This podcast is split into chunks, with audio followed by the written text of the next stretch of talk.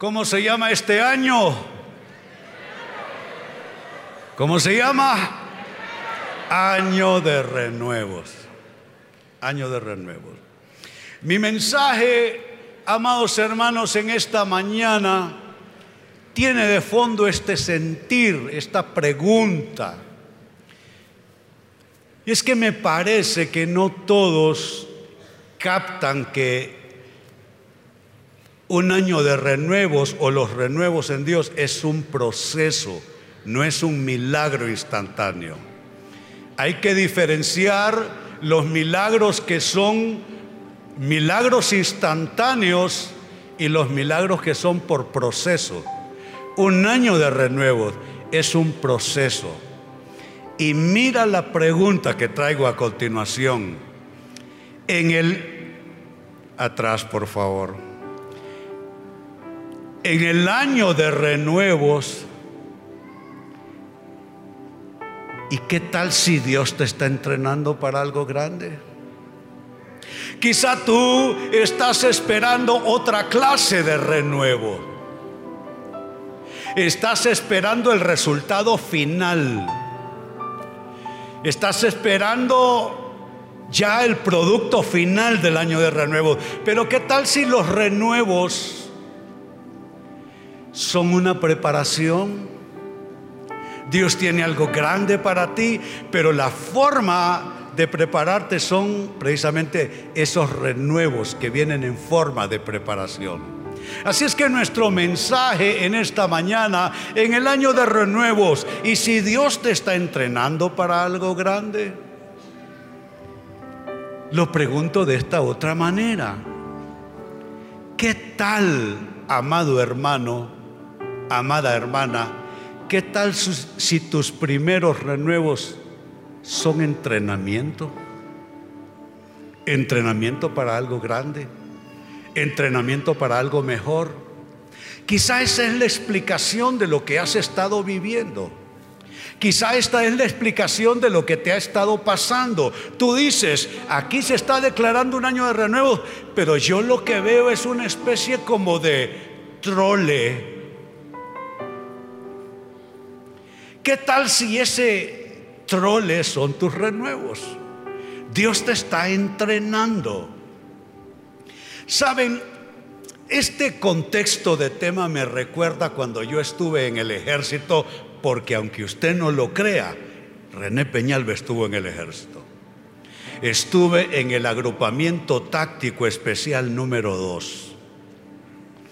Pero yo soy músico y mi entrenamiento es como artista, también yo estudié para ser pintor. Significa que yo podía usar las manos, entrenado para usar las manos para tocar instrumentos y para usar pinceles y carboncillos y cosas de ese tipo.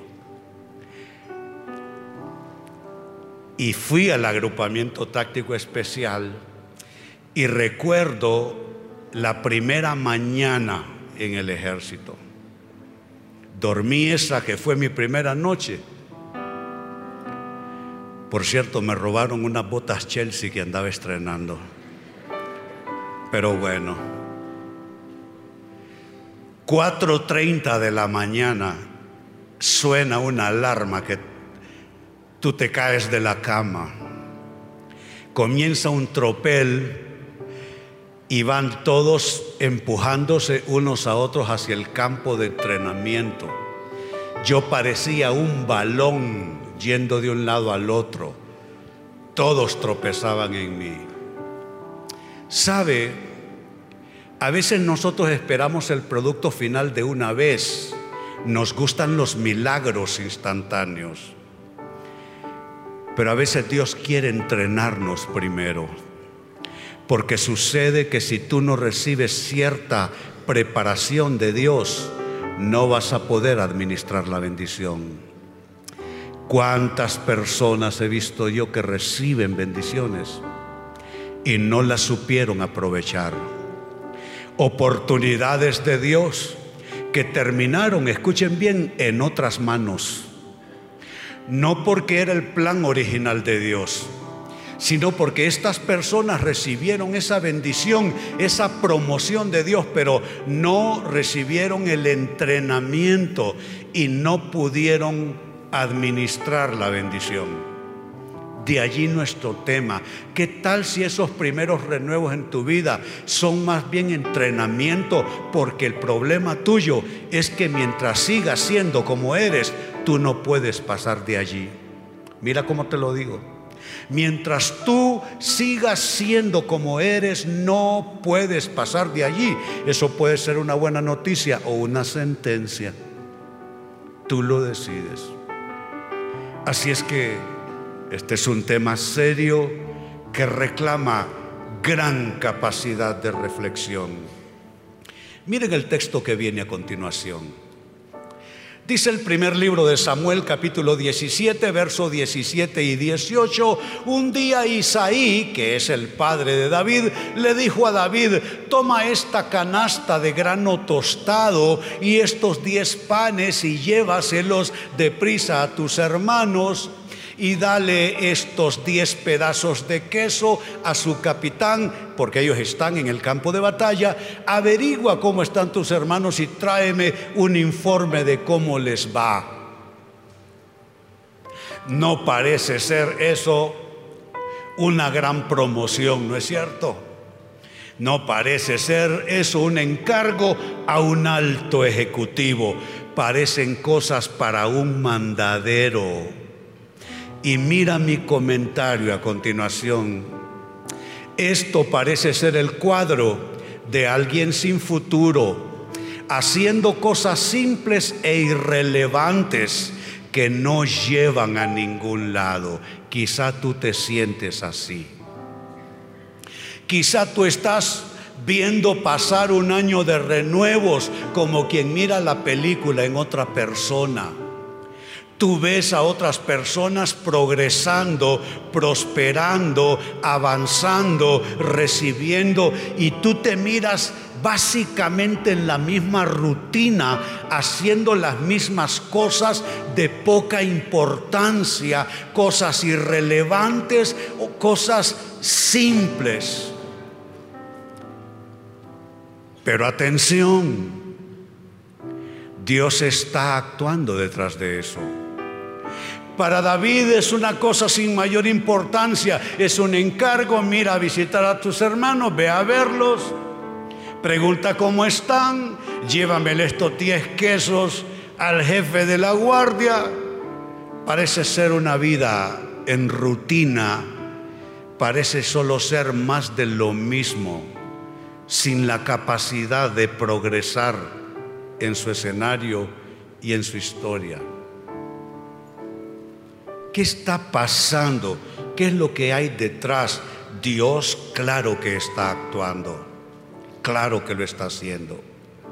Y desde ese, digamos que aburrido escenario de David, haciendo mandaditos de poca monta, de poca importancia, veamos cómo Dios nos prepara para grandes cosas.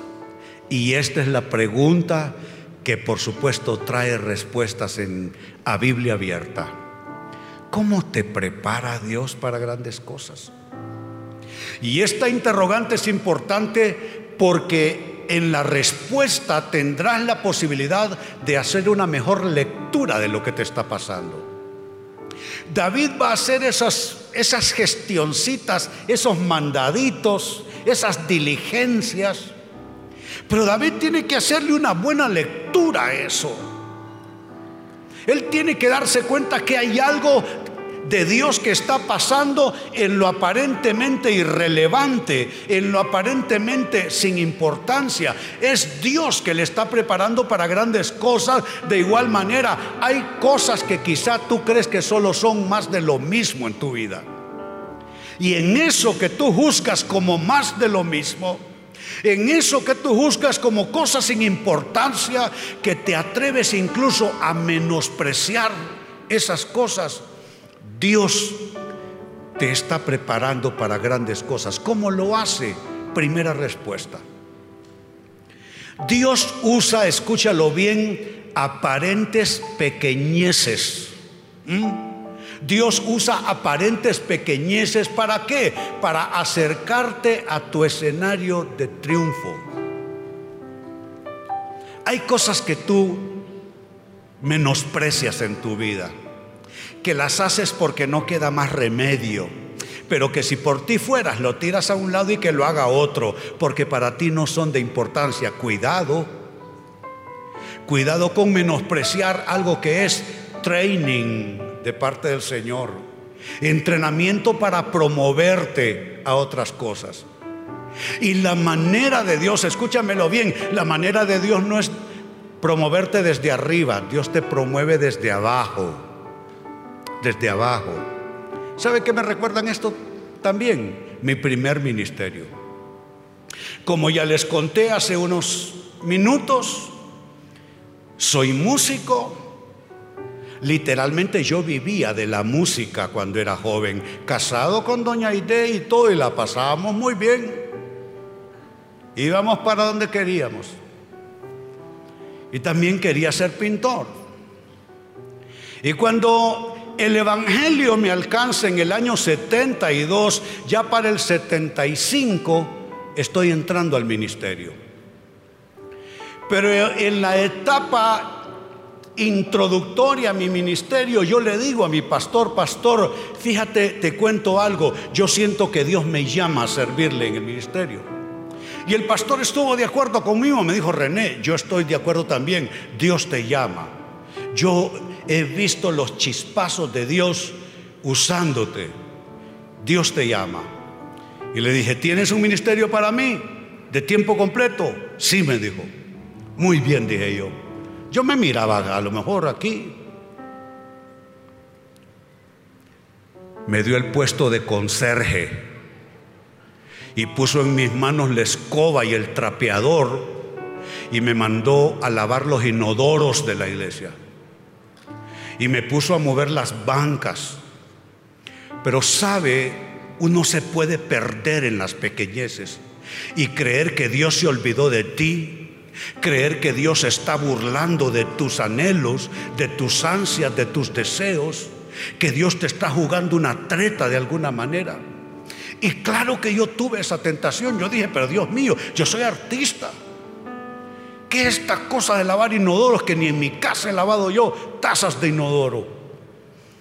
¿Qué es esto de trapeadores y escobas? Pero sabe uno tiene que lidiar correctamente con estos temas y encontrar lo de Dios. ¿Sabe qué comencé a hacer? Con metro medía el espacio entre banca y banca, con metro, con metro.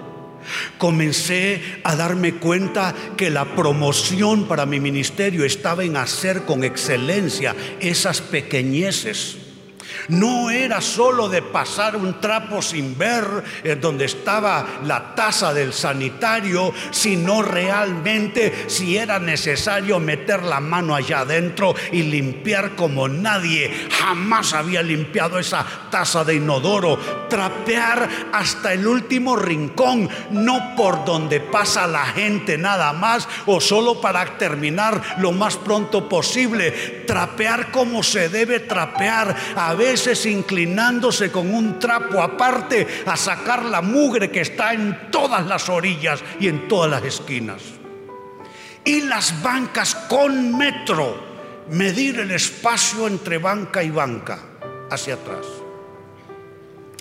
Amados hermanos, Dios usa aparentes pequeñeces para acercarte a tu escenario de triunfo. Déjame decírtelo y como ya dije, lo reitero, esto puede ser para ti una bendición, una confirmación o puede ser esto una sentencia lapidaria. Si tú no aprendes, si tú no aprendes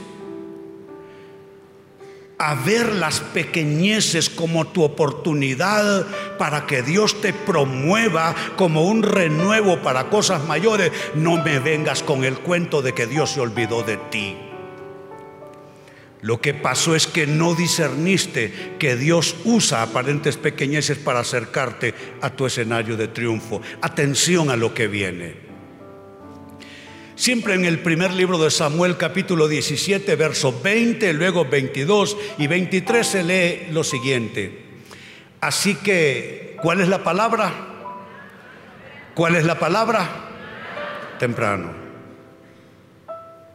No estoy para hablar de mí en esta mañana, pero me recuerda que cuando yo era conserje, yo vivía a mucha distancia de la iglesia. Y como tenía que ahorrar plata, no me daba el lujo de pagar el autobús. Me iba caminando. Y eso significaba salir, salir temprano. ¿Eres tú de los que salen temprano a glorificar a Dios con las pequeñeces de tu vida? Mire cómo sale David porque recuerden, el encargo es, ve a visitar a tus hermanos, mira que estén bien, llévame estos quesos, óigame. Yo viajo mucho y a mí me repugna cuando a veces los hermanos me dicen, eh, eh, Pastor René, ¿y podría mandar unos quesos para usted a los estados? El encarguito dejémoselo a, a ¿cómo se llama? El, magnífico cantante nacional que ya partió a la eternidad, eh, Guillermo Anderson. A mí no me gusta esa cosa de encarguitos. Pero mire, probablemente a David tampoco le gusta esa cosa de encarguitos. Llévate estos quesos. ¿Y cómo responde él? Así que temprano a la mañana siguiente, David dejó las ovejas al cuidado de otro. Nota, se levanta temprano y no deja botado lo que le toca. ¿Eres tú de los que tira a un lado para agarrar con la otra mano? Eso no es lo, lo que Dios quiere. Dejas de hacer una cosa y la interrumpes mal solo porque tienes otra. Mira, se levanta temprano, deja las ovejas al cuidado de otro pastor y salió con los regalos como Isaí le había indicado. Eres tú de los que sabe cumplir indicaciones? ¿O eres una persona demasiado autónoma que no te gusta que te den órdenes y no te gusta que te digan cómo hacer las cosas porque tú dices, a mí no me gusta que nadie me imponga nada? Cuidado. Porque este tema de caminar con Dios, ¿sabes qué implica? Implica obediencia obediencia. Lo vas a hacer bien, no porque alguien humanamente te lo demande. Mientras tú lo haces porque alguien te observa, eres en cierta medida un poco hipócrita. Pero si tú lo haces, aunque nadie te mire porque tú sabes que lo haces para Dios, entonces lo estás haciendo bien. Así es que como Isaí, como Isaí su padre le había indicado, así mismo hizo llegó al campamento justo cuando el ejército de Israel salía al campo de batalla dando gritos de guerra. Dice así, verso 22. David dejó sus cosas con el hombre que guardaba las provisiones y se apresuró a ir hacia las filas para saludar a sus hermanos, que será el pedido de su papá. Verso 23. Mientras hablaba con ellos, aparece su oportunidad. Ese grandulón es su oportunidad. Los quesos, el encarguito, es la excusa de Dios para llevarlo ante su oportunidad. El inodoro de la iglesia, las bancas, yo vendía las sodas antes y después del culto también. Y los hermanos me hacían trampa, porque era una de esas máquinas de sacar y, poner eh, el dinerito ahí. Y algunos se tomaban la soda y no me ponían nada. Y yo tenía que vérmelas con el pastor después. Eso era la excusa de Dios para llevarme a mi verdadero ministerio. Él desde el principio me miró aquí pero me tomó un proceso llegar aquí y sabes cuál sabes qué es lo mejor en el Señor que no caigas aquí, adelante, bajado en helicóptero. Es mejor que tú llegues de rodillas desde allá hasta que el Señor te acabe de formar para que cuando llegues aquí estés preparado.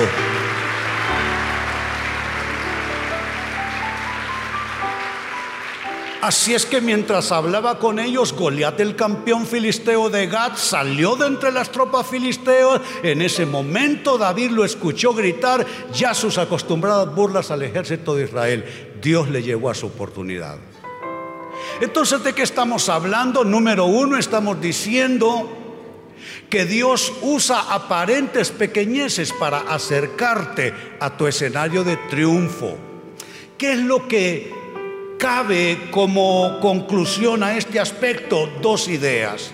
Uno, de allí entonces la importancia de no menospreciar nada y cumplir diligentemente con las cosas aparentemente rutinarias, aparentemente sin importancia. Tú tienes que triunfar en lo irrelevante si quieres hacer cosas relevantes después. Tú, tienes que triunfar en las cosas de aparente poca importancia si quieres llegar a la grandeza.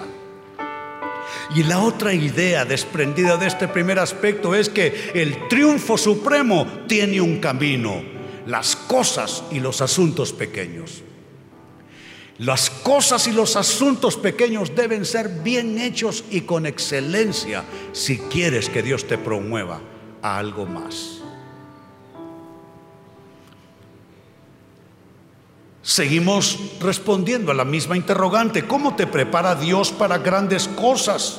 Número dos, Dios te mete, escúchalo bien, en combates menores como preparación para victorias mayores.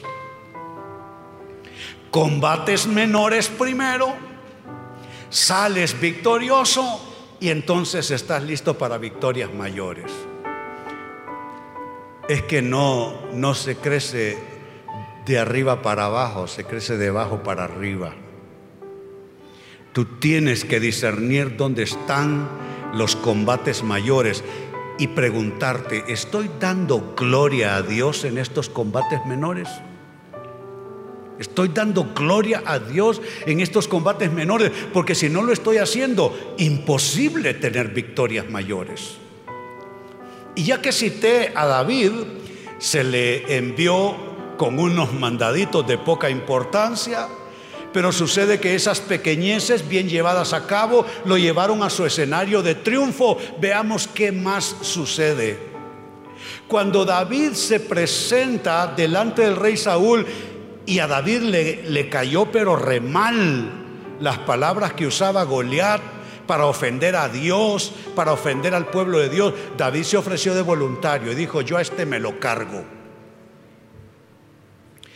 Y entonces él se ofrece a enfrentar al gigante. Y esta es una conversación entre el rey Saúl y David, en esa misma situación. Primer libro de Samuel 17, verso 33 al 37. No seas ridículo, respondió Saúl. No hay forma de que tú puedas pelear contra ese filisteo y ganarle.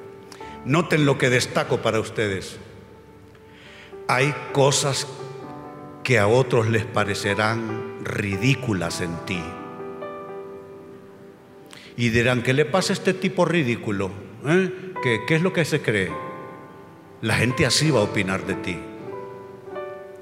Saúl está menospreciando a David porque lo mira que es un muchachito que llega con un atadito de quesos a preguntar si sus hermanos están bien. Aquel es un gigantón, el que está por enfrente, y lo menosprecia. Hay gente que te va a menospreciar a ti, pero sabes que eso no tiene la menor importancia. ¿Qué opinen los demás de ti? Eso a ti no te tiene que arrugar. Lo importante es lo que Dios piensa de ti.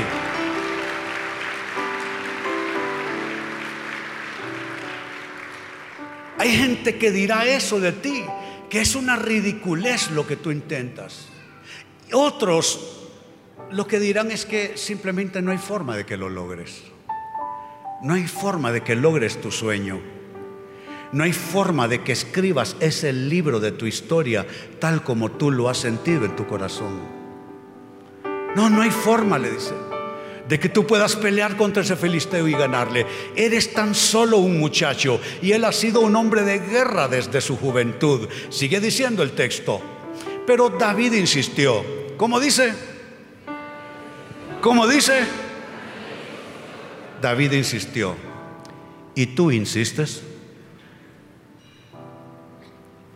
¿O eres tú de los que ante la primera palabra de rechazo, ante la primera burla, ante el primer comentario negativo acerca de ti, echas pie atrás?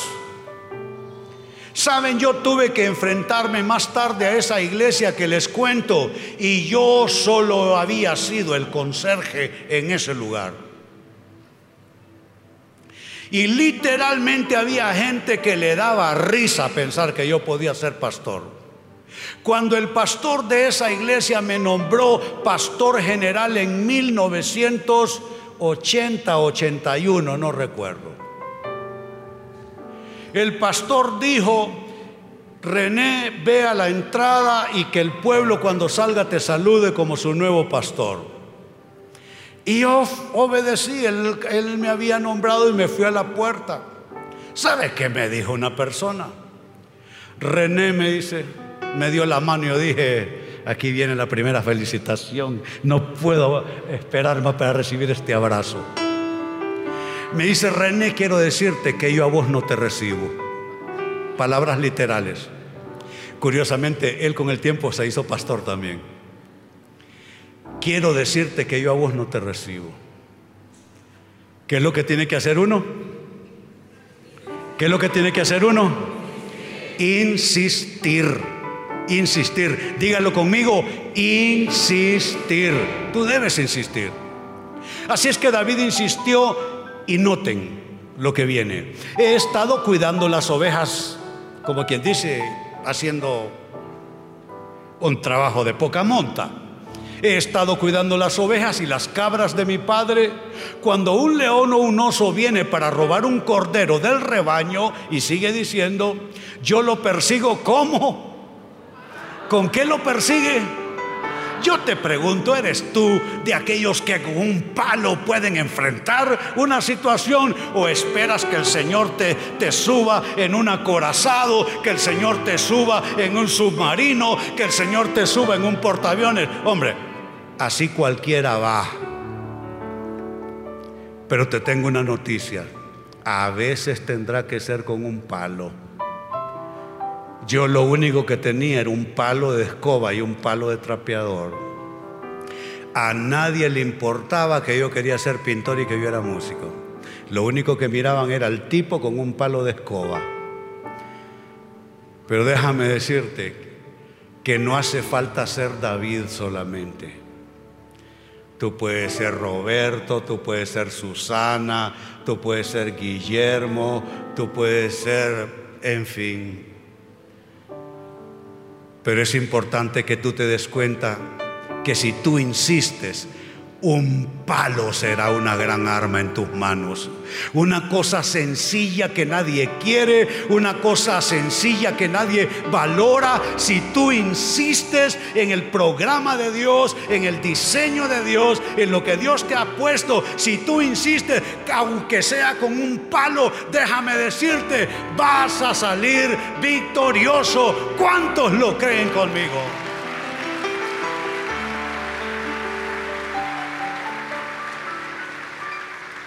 Yo lo persigo con un palo, dice.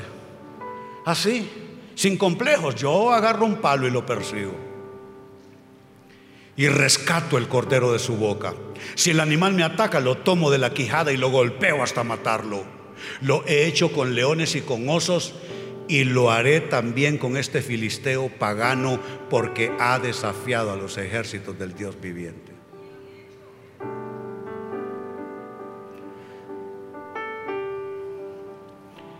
¿Qué comentarios caben aquí? Dos comentarios. Los combates menores vividos prepararon a David para su batalla decisiva contra Goliat. los combates menores tuyos te prepararán para tu victoria total, para tu victoria completa. No hay forma de ganar una guerra si no pelea varias batallas primero. Y el otro comentario que cabe aquí es el siguiente. Entonces allá no estarte quejando de esas experiencias que el Señor te permite pasar, porque esas experiencias que tú estás mal valorando son tu preparación para una, mira cómo lo digo, una victoria holgada a continuación. ¿Tú crees que matar a ese gigante fue una gran eh, fue una cosa dificultosa para David? No. No.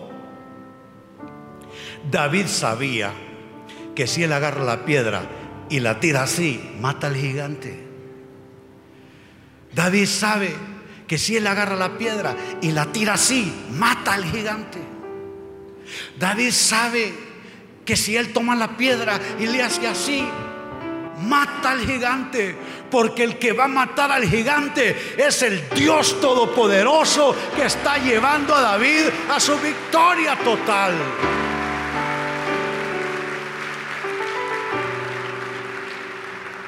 Pero antes de ese gigante, esa fue una victoria holgada. Él lanzó la piedra y Dios hizo que diera en el blanco. Pero mientras llega ese momento de una victoria total, holgada, ni modo, pequeños combates con el palo. ¿Cuántos están dispuestos a usar el palo? y ganar pequeños combates para ganar la guerra total. ¿Cuántos quieren la guerra total? Sí, victoria holgada en la guerra total.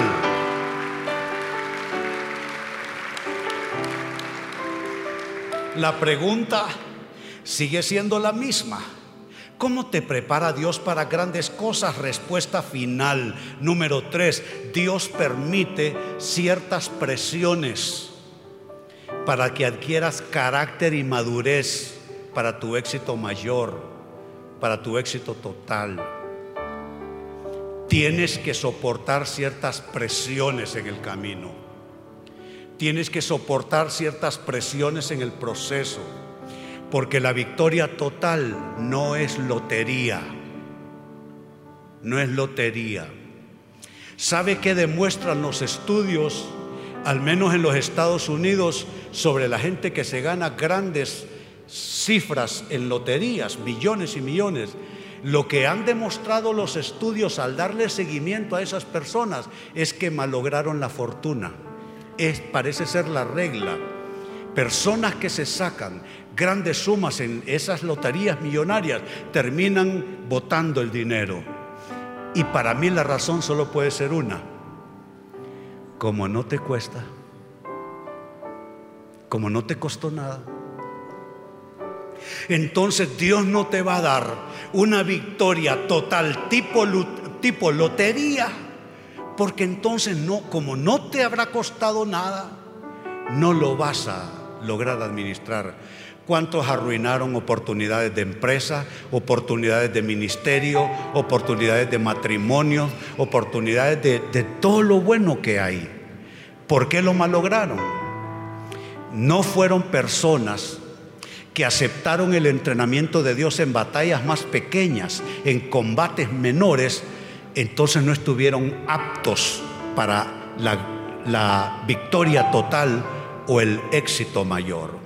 Mire nuestro último, nuestra última muestra en la Biblia.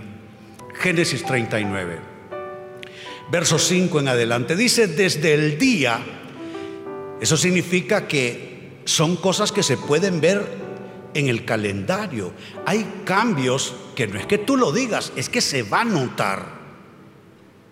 Cuando Dios te bendice, va a haber un antes y un después. Cuando Dios está contigo, tú puedes decir, tal fecha de mayo del año tal, el Señor me comenzó a bendecir. Mira, aquí hay un muchacho me venía a pedir oración todos los domingos. Llore por mi empresa, pastor, estoy, estoy quebrado, no sé cómo voy a hacer. Y me da pesar, me decía, por mis empleados. Me gustaba cómo me hablaba ese muchacho. Porque no estaba solo preocupado por lo suyo, me decía, me da un pesar personas que trabajan para mí, que van a quedar desempleados, la empresa está quebrando, ore por mí. Y yo oraba por él domingo tras domingo, pasaron varios meses, etc. El domingo pasado se me presentó. Me dice, pastor, por fin todo se revirtió, la empresa está súper bien, ya me dio testimonio. Eso se puede ver en el calendario cuando Dios interviene. Dice desde el día en que José quedó encargado de la casa y las propiedades de su amo, el Señor comenzó a bendecir la casa de Potifar por causa de José. Todos los asuntos de la casa marchaban bien y las cosechas y los animales, ¿qué pasó con ellos? ¿Qué es lo que dice? Prosperaron, prosperaron. Sigue diciendo. Pues Potifar le dio a José total y completa responsabilidad administrativa sobre todas sus posesiones, con José a cargo. Potifar no se preocupaba por nada excepto que iba a comer y José era un joven muy apuesto y bien fornido. es un cuadro maravilloso que muestra un nivel de éxito que él logró, un nivel de éxito que él logró. Pero noten, que ahí no terminó todo. Sigue diciendo verso 7. Y la esposa de Potifar pronto comenzó a mirarlo con deseos sexuales. Ven y acuéstate conmigo, le ordenó ella, ni siquiera es sugerencia. Ven y acuéstate conmigo, le ordenó ella, pero José se negó. Mire, le contestó, mi amo confía en mí y me puso a cargo de todo lo que hay en su casa. Y atención al verso 9, como él concluye, nadie aquí tiene más autoridad que yo, él no me ha negado nada con excepción de usted porque, porque es su esposa. ¿Cómo podría yo cometer semejante maldad? Sería un gran pecado contra Dios. Llegó a un nivel de éxito. Pero no era el éxito total, pero era un buen nivel de éxito. Puede ser que tú estés en un nivel bastante aceptable. Te ha ido bien. Good for you. Me gusta, me alegra que, que digas, hasta donde estoy, Dios me ha bendecido, me siento bien. Pero Dios tenía más cosas para José. ¿Y sabe qué pasó allí? Ante la negativa él, en esa presión ejercida, se imagina usted, otro tipo dice, bueno, me ha entregado todo, yo soy el que firmo los cheques, este tipo solo se levanta a ver qué hay de desayuno. Yo soy el que manejo la casa, manejo las empresas, manejo los empleados. Si me quedo con la mujer de él, me quedo con todo. Eso pensaría uno que no ha pasado por los caminos del Señor. Eso pensaría un aprovechado. Y él a riesgo de perder todo lo que había ganado. Él era un ejecutivo. Recordemos que llegó como un inmigrante ilegal a, Egipto. Y ahora estaba encumbrado como gerente general de las empresas de este tipo, que era un militar rico del grupo cercano al faraón. Hay gente que no logra otro nivel porque en el camino, en el camino no soportaron ciertas presiones. Óyeme bien, cada nivel de éxito tiene sus presiones. Cada nivel de éxito tiene sus tentaciones. Es importante que en el nivel en que te encuentras ahora, tú no trafiques con tus valores. No mientas, no engañes, no robes. Seas puntual, seas honesto, seas claro, seas responsable, seas comprometido. Cada nivel de éxito, insisto, cada nivel de éxito tiene sus presiones y sus tentaciones. Él está en un nivel donde es gerente general. Y aquí va a depender de si le hace caso a esta mujer o no. Todos conocen la historia. José fue a parar con sus huesos a la cárcel. Pero como él, mire la pregunta que se planteó. ¿Cómo podría yo cometer semejante maldad? Sería un gran pecado contra Dios. No contra este hombre que me contrató, contra Dios. Él entendió que Dios lo había llevado a ese nivel de éxito y que él necesitaba demostrar fidelidad a Dios.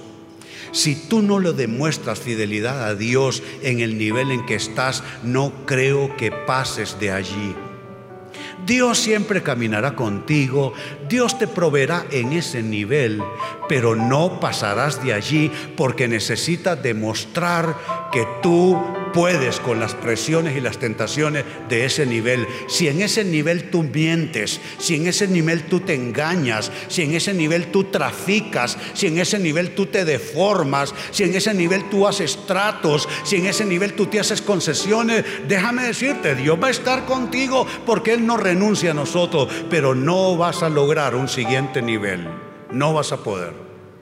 Entonces José prefirió la cárcel. Ya conocemos la historia. Dios lo sacó de la cárcel. ¿Qué es lo que pasó? Mire la escritura que viene. Faraón lo manda a traer. Tiene un gran problemón que resolver. Es un problema nacional. Es una gran hambruna que va a venir. José le aconseja con gran unción, con acierto, porque él aprendió a administrar los negocios del faraón.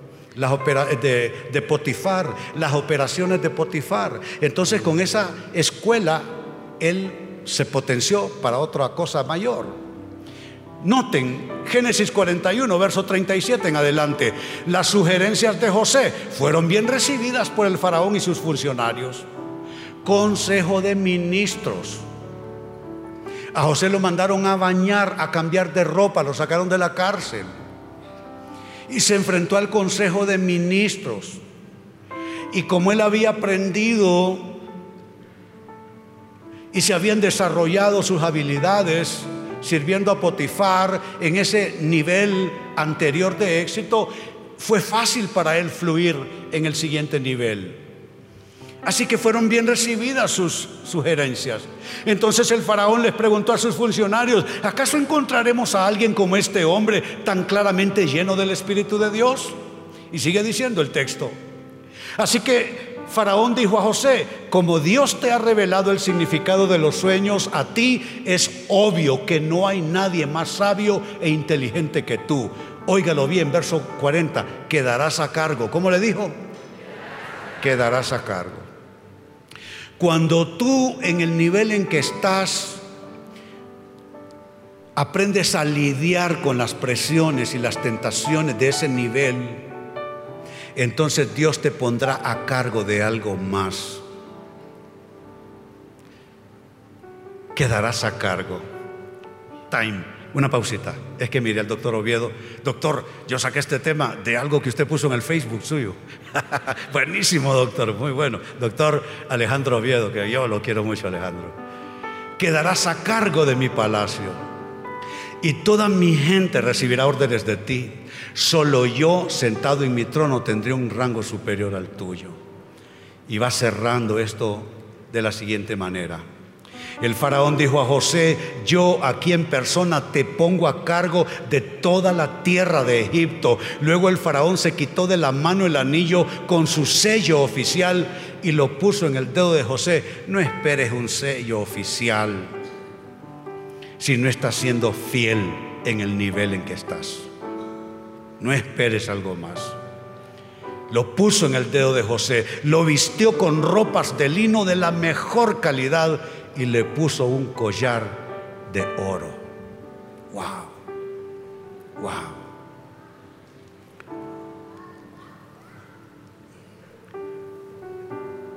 Y mire verso 44 cómo cerró esta historia. Le dijo, yo soy el faraón pero nadie levantará una mano ni un pie en toda la tierra de Egipto sin tu aprobación. Wow. Dos comentarios y cierro. Si no puedes con ciertas presiones, entonces no estás preparado para administrar el éxito total. Así de sencillo, sólido como un ladrillo sólido y duro como una pared. Si no puedes con las presiones de este nivel, no estás preparado para administrar el éxito total. Y el comentario final es este. Así es que, si quieres tener victoria total, tienes que vencer las presiones y las tentaciones en el camino. ¿Cuántos dicen amén a eso?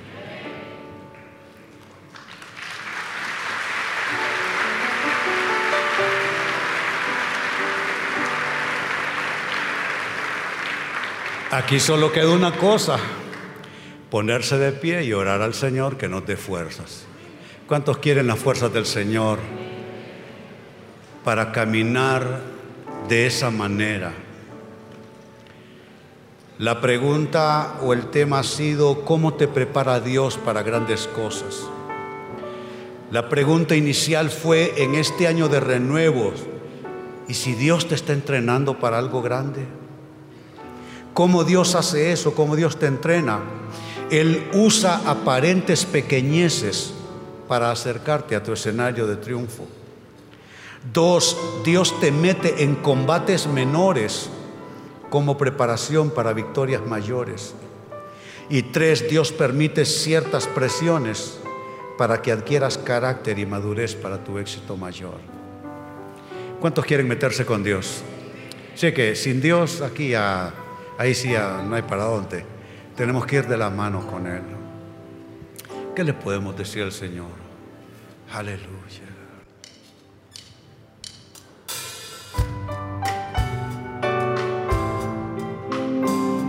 Esta es una canción de esperanza. Agárrese de ella. Diga.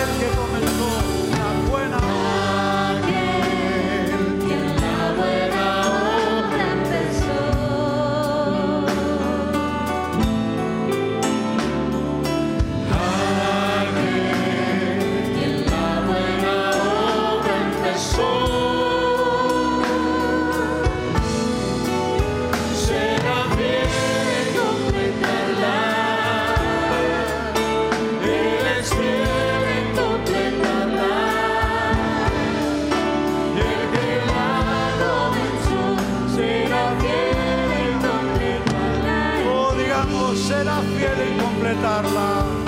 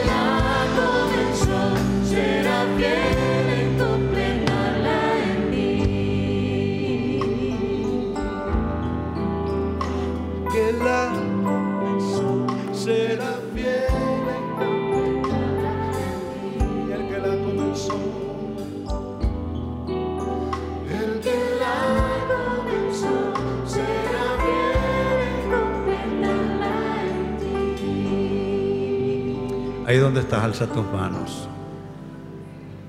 Sabes, en estas cosas nadie es suficiente. Pero con la ayuda de Dios podemos entrar en el nivel de fidelidad, en pequeñeces que a veces no creemos que son promoción y sí son promoción de Dios, siendo fiel en el nivel que estás para que Dios te promueva a un nivel mayor. Alza tus manos. Espíritu de Dios, venimos a depender de ti, Señor, en esta hora. Venimos a decir, Señor, que te necesitamos. Y Padre, no venimos a lidiar de cara a este altar con culpabilidad en razón de lo que no nos ha salido bien, lo que no hemos hecho bien. No, Padre, no es la culpa la que nos mueve a otro nivel, es la fe. Y hoy, Señor, bebemos fe y bebemos esperanza. Para creer, Señor, que vamos a ir avanzando, Señor, de gloria en gloria, de victoria en victoria y de poder en poder. Hermano y hermana, yo te bendigo para ese siguiente nivel. Y estos renuevos que quizás no han sido lo que tú esperabas, estos renuevos Quizás hasta frustración te han traído porque no eran los renuevos que esperabas, porque fueron un renuevo de entrenamiento de Dios. Pero es un entrenamiento para llevarte a una cosecha total. Bendice el nivel en que estás. Bendice esos renuevos en los cuales Dios te mete.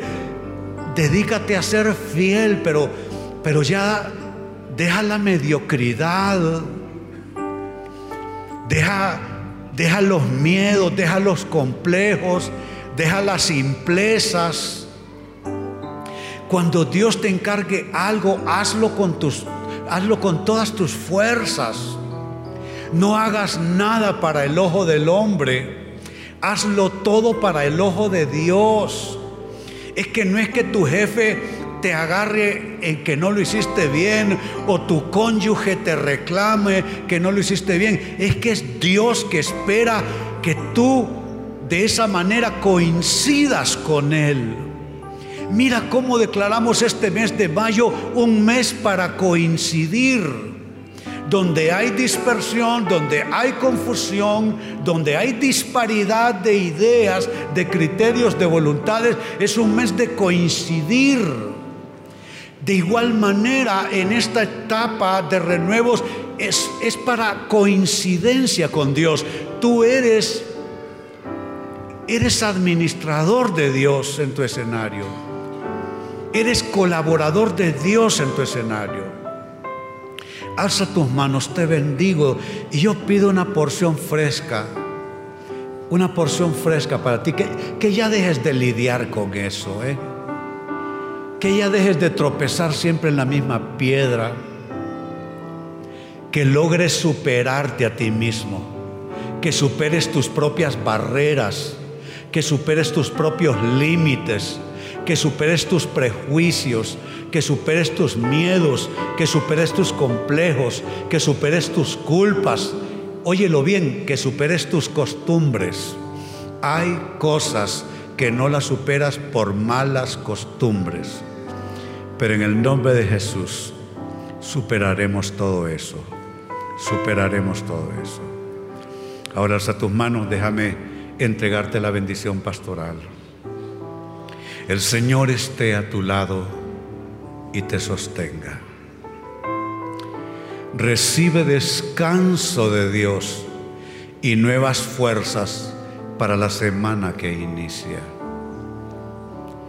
donde hay pensamientos de turbación, como se le dijo a Marta, Marta, Marta, afanada y turbada estás con muchas cosas, donde hay turbación en, los pensamientos, venga la paz de Dios y la confusión se disipe y recibas discernimiento para ejecutar tu papel de manera poderosa Bendigo tu proyecto de vida, donde están tus sueños.